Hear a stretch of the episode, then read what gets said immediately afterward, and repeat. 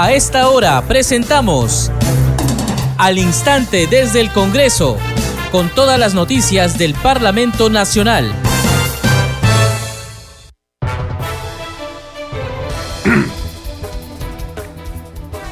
¿Cómo están? Bienvenidos a su programa Al Instante desde el Congreso. Les saluda Carlos Alvarado y estos son los titulares. El Consejo Directivo del Congreso de la República aprobó el proyecto de agenda legislativa para el periodo anual de sesiones 2023-2024.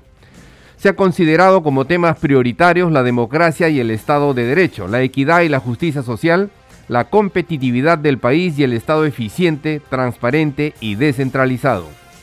La semana de representación parlamentaria correspondiente a octubre de este año será del lunes 23 al viernes 27 Así lo anunció el presidente del Congreso Alejandro Soto Reyes.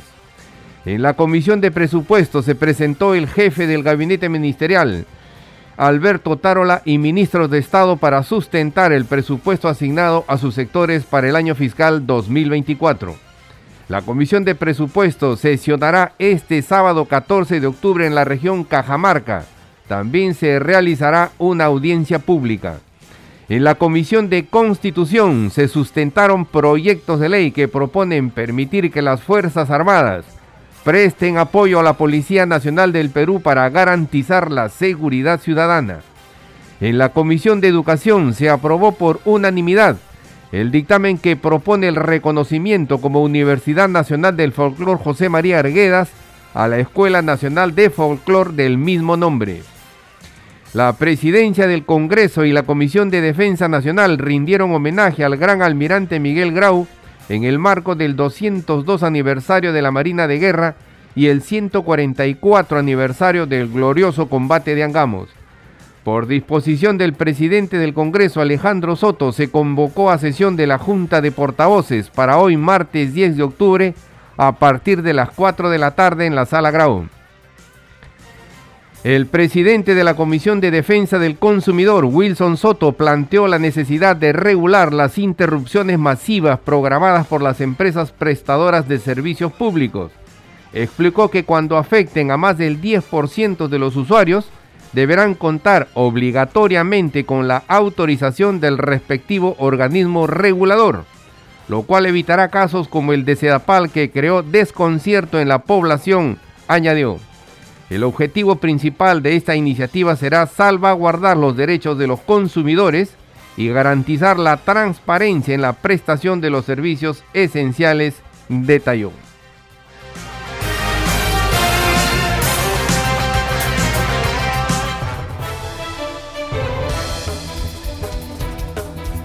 Desarrollamos noticias en al instante desde el Congreso. La presidencia del Congreso y la Comisión de Defensa Nacional rindieron homenaje al gran almirante Miguel Grau en el marco del 202 aniversario de la Marina de Guerra y el 144 aniversario del glorioso combate de Angamos. El titular del Parlamento, Alejandro Soto, puso en relieve la figura insigne del gran almirante del Perú y destacó a la Marina de Guerra como una de las instituciones vinculadas a la consolidación de las libertades en el país. Escuchemos. La Marina de Guerra del Perú es una de las principales instituciones vinculadas a la consolidación de la libertad del Perú. Luego de menos de tres meses de la declaración de la independencia por el general José de San Martín, fue nuestro propio libertador quien creó la Marina de Guerra del Perú, el 8 de octubre de 1821. La visión de futuro del protector del Perú hizo que esa fecha emblemática hace 202 años represente el inicio de una historia gloriosa que vinculó siempre a nuestra Marina de Guerra a la defensa de la patria y al gran ejemplo personalizado en el almirante Miguel Grau Seminario.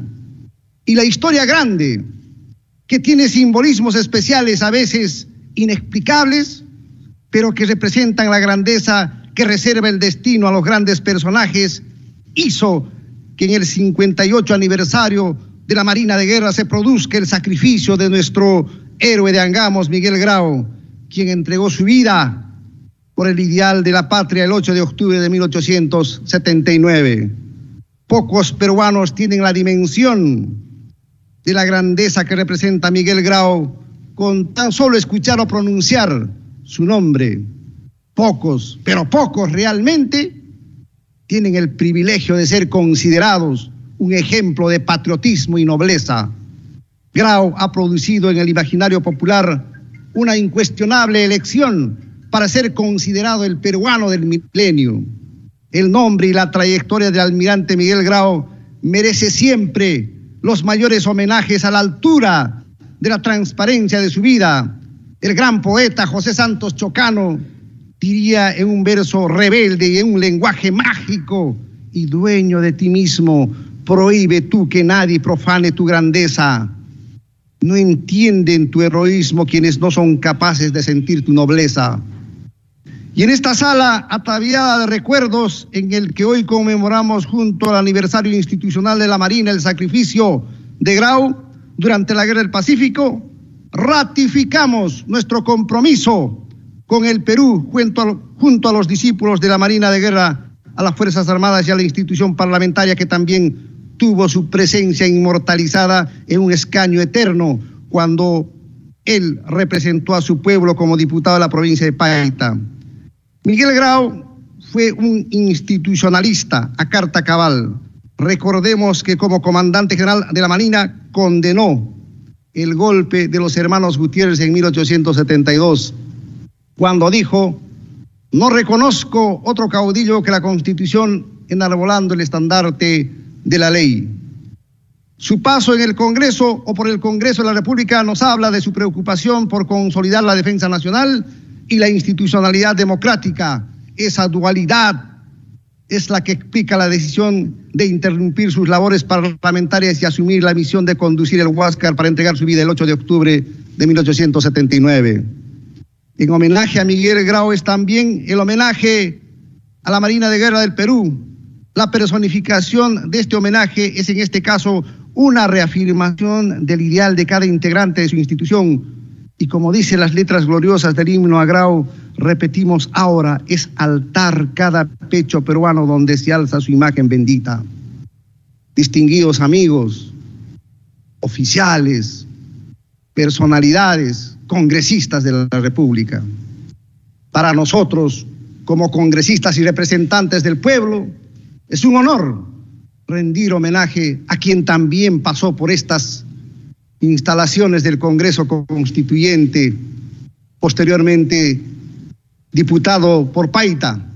¿Cómo no recordar quienes representamos al Perú al inicio de cada sesión, sea ordinaria o extraordinaria, el nombre de Miguel Grau Seminario, un caballero a carta cabal, un peruano reconocido por propios y extraños Seguimos desarrollando noticias en al instante desde el Congreso. Ante la Comisión de Presupuesto, el presidente del Consejo de Ministros, Alberto Tarola, sustentó el pliego de su sector para el ejercicio fiscal 2024. Escuchemos. Asimismo, para el año 2024, señores congresistas, ya voy concluyendo, hemos eh, los pliegos que complementan el sector PCM, tales como los organismos reguladores, los especializados y los eh, públicos ejecutores, presentan un incremento a su presupuesto respecto al año anterior, a excepción del pliego CIPTEL, que presenta una pequeña reducción del menos 2%. A, continuación observamos el presupuesto por grupo genérico de gastos, igualmente en los años 2022, 2023 y 2024. Y en la distribución del presupuesto del 2024 apreciamos que la genérica de gasto 2.6, adquisición de activos no financieros, contempla un mayor presupuesto ascendente a 3 mil millones 695 mil soles que financia la prioridad, eh, con prioridad las intervenciones de educación, salud y soluciones integrales en el marco del Plan Integral de Reconstrucción. En lo que respecta a los programas presupuestales, señores congresistas, en la presente lámina observamos los programas presupuestales a cargo de la PCM, eh, que comprende una gestión pública enfocada en la calidad del gasto público, esa es la orientación que tiene este gobierno. En el año 2024 se intervendrá en 10 programas presupuestales con una inversión total de 625 millones de soles, lo que representa el 10% del presupuesto total del sector. De vida contará, como ya lo dije, con 370 millones, con CITE con 95 millones, OCIPEL con 72 e Indecopi con 64 millones de soles. Proyectos de inversión. En el año 2024 contaremos con un presupuesto total de 3.641 millones de soles para el rubro inversiones, principalmente en los pliegos Presidencia, Consejo de Ministros y Concitec, que concentran alrededor del 99% mediante los siguientes proyectos. Ya lo dijimos, intervenciones en educación, salud y soluciones integrales y el mejoramiento y ampliación de los servicios de ciencia y tecnología e innovación. Tras la sustentación del jefe del gabinete ministerial, parlamentarios de diversas bancadas realizaron consultas. El congresista Enrique Wong preguntó si la SUNAT tiene un registro sobre los insumos químicos para la elaboración de la hoja de coca en el país. Escuchemos. Presidente, todas las cifras siempre son, pues, digámoslo así, negativas, por decirlo menos. Del, 2010, del 2016 al 2020 han crecido 40 mil hectáreas, porque actualmente referimos a 100 mil. Y se inicia con la inestabilidad política que causa la inestabilidad económica. Pero para combatir al narcotráfico tiene que ser multisectorial. Yo preguntaría, ¿la SUNAP tiene un registro sobre los insumos químicos que se necesitan? Porque la coca no se produce solo, la cocaína son 900 toneladas ahora que se han producido cocaína en el, 22. Entonces presidente tiene que hacer una gran cantidad de insumos químicos, pero nunca tenemos ningún tipo de insumos. Ahora, los decomisos proporcionalmente han sido menor. Es decir, han sido menor porque aumenta el porcentaje de hectáreas de coca y disminuye el porcentaje de lo que es decomiso bueno, el congresista Wong eh, nos ha conversado sobre la, la, SUNAT, eh, eh, ha solicitado algunos informes sobre la incautación de, insumos químicos, ¿no? En, primer lugar, podría decir que se tiene un registro efectivamente de insumos químicos, señor congresista, a través de la presidencia. Esto está en el, a través del decreto supremo 268-2019, que, en la que se aprueba la lista de los insumos químicos, productos y subproductos. Eh, las cifras de la incautación son 28 mil toneladas, se han incautado en, el a septiembre del 2023. Eh, y eh, la policía permanentemente da una cifra respecto a la incautación que hemos elevado. La incautación, por ejemplo, de toneladas de pasta básica de cocaína y clorhidrato de cocaína.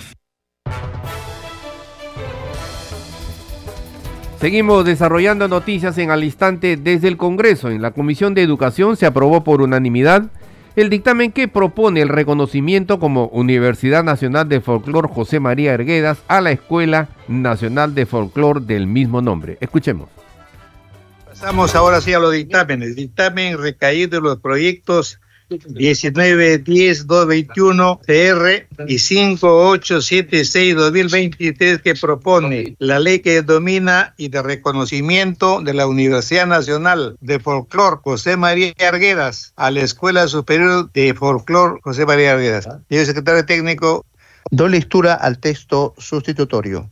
Objeto de la ley. La presente ley tiene por objeto denominar Universidad Nacional del Folclor José María Arguedas a la Escuela Nacional de Folclor José María Arguedas, la cual contará con las carreras profesionales y especialidades que actualmente ofertan. Artículo 2. Expedición e inscripción de grados y títulos. El grado académico de bachiller y el título profesional de licenciado de las carreras profesionales y especialidades de la Escuela Nacional de Superior de Folclor José Moría Arguedas, a partir de la entrada en vigencia de la presente ley, los continuará confiriendo la Universidad Nacional del Folclor José María Arguedas, los mismos que son inscritos en el Registro Nacional de Grados y Títulos de la Superintendencia Nacional de Educación Universitaria Superior, SUNEDU. Artículo 3. Presupuesto. La Universidad Nacional del Folclor José María Arguedas continúa funcionando con el presupuesto que le asigna actualmente el Estado a la Escuela Nacional Superior de Folclor José María Arguedas.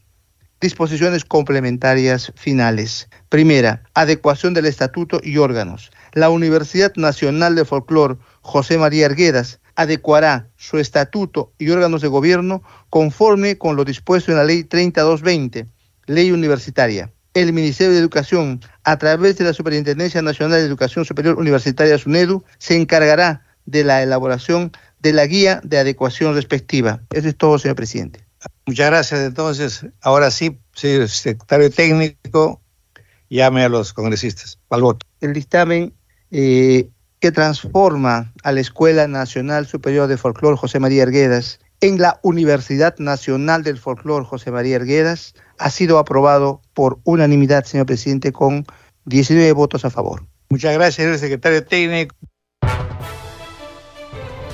Seguimos desarrollando noticias en al instante desde el Congreso. En la Comisión de Constitución se sustentaron proyectos de ley que proponen permitir que las Fuerzas Armadas presten apoyo a la Policía Nacional para garantizar la seguridad ciudadana. Uno de esos proyectos fue el de la congresista Lady Camones. Escuchemos. Este proyecto de ley plantea que en este nuevo estado de excepción por crearse, las Fuerzas Armadas apoyen a la Policía Nacional en las labores que no son centrales, para que la Policía Nacional se aboque a las labores especializadas orientadas a obtener resultados de manera eficiente y eficaz. Las Fuerzas Armadas tendrían una labor, por ejemplo, en el control del territorio o de, de realizar acciones conjuntas, puntuales o disuasivas con la Policía Nacional. Actualmente nuestra Constitución permite que en, el estado de emergencia las Fuerzas Armadas asuman el control del orden interno. Sin embargo, esta intervención planteada no requiere que las Fuerzas Armadas tengan el control del orden interno. Siempre el orden interno va a recaer en la Policía Nacional ya que la intervención es ante un nivel mayor de gravedad, según lo que establece nuestra Constitución, a diferencia del estado de urgencia ciudadana que es el que nosotros planteamos. ¿Cuáles serían los beneficios? Tendríamos una rápida acción frente a los hechos delictivos. El actuar de manera conjunta entre Fuerzas Armadas y Policía Nacional garantizaría una respuesta oportuna y efectiva frente a los hechos delincuenciales. Se garantizarían los derechos ciudadanos porque con este estado de urgencia ciudadana planteamos que no se restrinjan los derechos civiles. De esa manera no afectaríamos tampoco el comercio en la determinada jurisdicción en la cual se podría plantear. Vemos que hoy día se han decretado estados de emergencia, pero que la población obviamente se ve afectada porque tenemos pues un, un, horario que cumplir, los negocios que generalmente operan de noche se ven afectados y consideramos que cuando los ingresos económicos de las familias se ven afectados, los índices de delincuencia se incrementan en estas zonas. Así que el estado de urgencia ciudadana que planteamos nosotros no restringe derechos ciudadanos. Plantea como beneficio también la disminución de la inseguridad, ya que ante las acciones conjuntas entre la Policía Nacional y las Fuerzas Armadas se va a crear una sensación de mayor seguridad. Tiene un, un fuerte efecto disuasorio, reduciendo los niveles de inseguridad. La presencia de los efectivos de las Fuerzas Armadas va a generar de alguna manera, su sola presencia genera pues un efecto de disuasivo frente a las personas que quieren delinquir. Podrían estar pues en las zonas de mayor este, concurrencia ciudadana y donde se han presentado sobre todo mayor incidencia de hechos delictivos. Seguimos desarrollando noticias en al instante desde el Congreso. El titular del Parlamento, Alejandro Soto, expresó su optimismo que la jefa del Estado, Dina Boluarte, promulgue la proposición que deroga la ley que regula el proceso de ejecución de obras por administración directa a nivel nacional. Fue luego de firmar la autógrafa de la norma que ya remitió al Ejecutivo. Escuchemos. Me dirijo a los alcaldes provinciales y distritales, a los señores gobernadores de todo el país y al pueblo en general para decirles que cumpliendo los compromisos asumidos estoy promulgando la ley que deroga la ley 31.876, que regulaba el proceso de ejecución de obras por administración directa a nivel nacional. Con esta autógrafa, las autoridades regionales y los alcaldes provinciales y, distritales podrán continuar con la ejecución de sus obras tal cual eran antes de la dación de esta ley, que hoy cumplimos con, derogarla. Pero yo considero que la presidenta eh, va a tener que ratificar esta disposición emitida por el Congreso de la República porque es el clamor y el reclamo de todos los gobernadores y alcaldes del país. En consecuencia, el Congreso de la República trabajando por el Perú tiene que decir a través del presidente, misión cumplida, hermanos. Congreso en redes. A esta hora vamos a conocer lo que escriben en las comisiones y los congresistas en las redes sociales. Tomamos contacto para ello con nuestra colega Danitza Palomino. Danitza, ¿qué tal? Adelante. Muchas gracias, Carlos. Vamos a dar cuenta de las publicaciones en redes sociales. Iniciamos con la cuenta oficial del Congreso de la República. Dice Congreso Informa. El Consejo Directivo aprobó la Agenda Legislativa 2023-2024 con cuatro objetivos clave y 35 políticas de Estado que abordan temas cruciales como democracia, equidad, competitividad y eficiencia del Estado. También la cuenta oficial del Congreso de la República publica lo siguiente. En la Comisión de Constitución se aborda el proyecto de ley que propone permitir que las Fuerzas Armadas presten apoyo a la Policía Nacional del Perú para garantizar la seguridad ciudadana. Tenemos una publicación de la congresista Kira Alcarraz, dice misión cumplida. Hoy se aprobó por unanimidad el dictamen basado en mi propuesta legislativa que propone ley de reconocimiento como Universidad Nacional de Folclor José María Arguedas a la Escuela Nacional de Folclor del mismo nombre. Y finalmente vamos con la cuenta oficial del Congreso de la República. Dice en el Día de la Salud Mental ratificamos nuestro compromiso con el fortalecimiento y la promoción del bienestar emocional para todos los peruanos. Bien, Carlos, son algunas de las publicaciones en redes sociales. Adelante con usted en estudios. Gracias, Yanisa. Nuestra colega Danisa Palomino con el segmento Congreso en redes.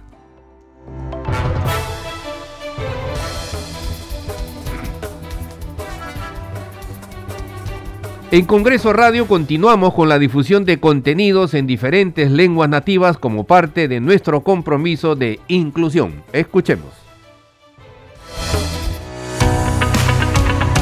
El Congreso de la República, institución donde se toman las principales decisiones del país, tiene tres funciones, legislar, fiscalizar y representar. Traducción e interpretación en Aymara.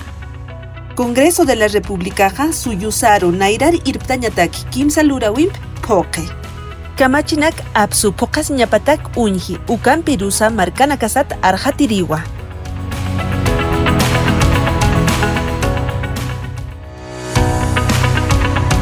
El Congreso de la República, institución donde se toman las principales decisiones del país, tiene tres funciones, legislar, fiscalizar y representar traducción e interpretación en Ticuna. Congreso de la República, Rewe Institución y Perú Arimen Nawa Ade Agni, Renang Nangema y Toma y Purak, Na Un Leyes, Na Ug, Renang Nana Daug, Na Aikema Angu Eganka, Rinyochi Duen Ka Ni De Ag.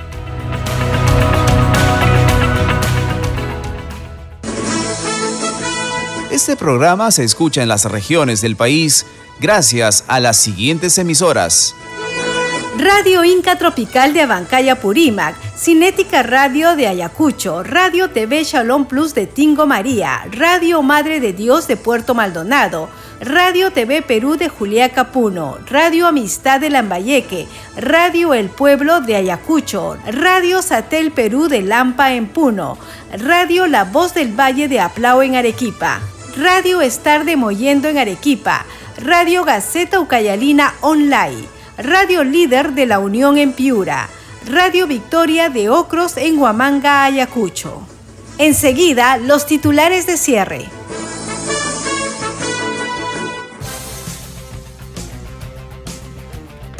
El Consejo Directivo del Congreso de la República aprobó el proyecto de agenda legislativa para el periodo anual de sesiones 2023-2024. Se ha considerado como temas prioritarios la democracia y Estado de Derecho, la equidad y justicia social, la competitividad del país y el Estado eficiente, transparente y descentralizado. La semana de representación parlamentaria correspondiente a octubre del presente año será del lunes 23 al viernes 27, así lo anunció el presidente del Congreso, Alejandro Soto. En la Comisión de Presupuestos se presentó el jefe del gabinete ministerial, Alberto Otárola, y ministros de Estado para sustentar el presupuesto asignado a sus sectores para el año fiscal 2024. La Comisión de Presupuestos sesionará este sábado 14 de octubre en la región Cajamarca. También se realizará una audiencia pública.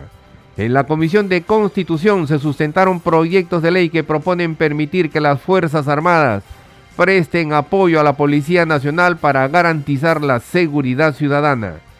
En la Comisión de Educación se aprobó por unanimidad el dictamen que propone el reconocimiento como Universidad Nacional del Folclor José María Erguedas a la Escuela Nacional de Folclor del mismo nombre. La presidencia del Congreso y la Comisión de Defensa Nacional rindieron homenaje al gran almirante Miguel Grau en el marco del 202 aniversario de la Marina de Guerra del Perú y el 144 aniversario del glorioso combate de Angamos. Por disposición del presidente del Congreso Alejandro Soto se convocó a sesión de la Junta de Portavoces para hoy martes a las 4 de la tarde en la sala Grau. El presidente de la Comisión de Defensa del Consumidor, Wilson Soto, planteó la necesidad de regular las interrupciones masivas programadas por las empresas prestadoras de servicios públicos.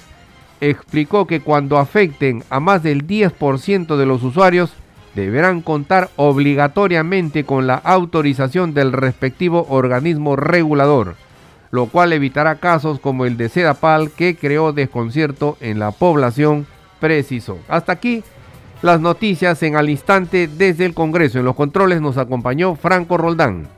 Saludamos a Radio Luz y Sonido de Huánuco, Radio Capullana de Suyana en Piura, Radio Sabor Mix 89.9 FM de Quillo en Yungay, Ancash.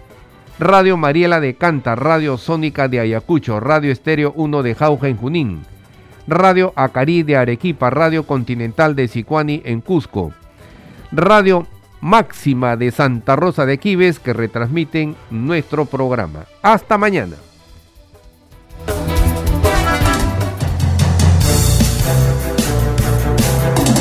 Hasta aquí, al instante desde el Congreso, con todas las noticias del Parlamento Nacional.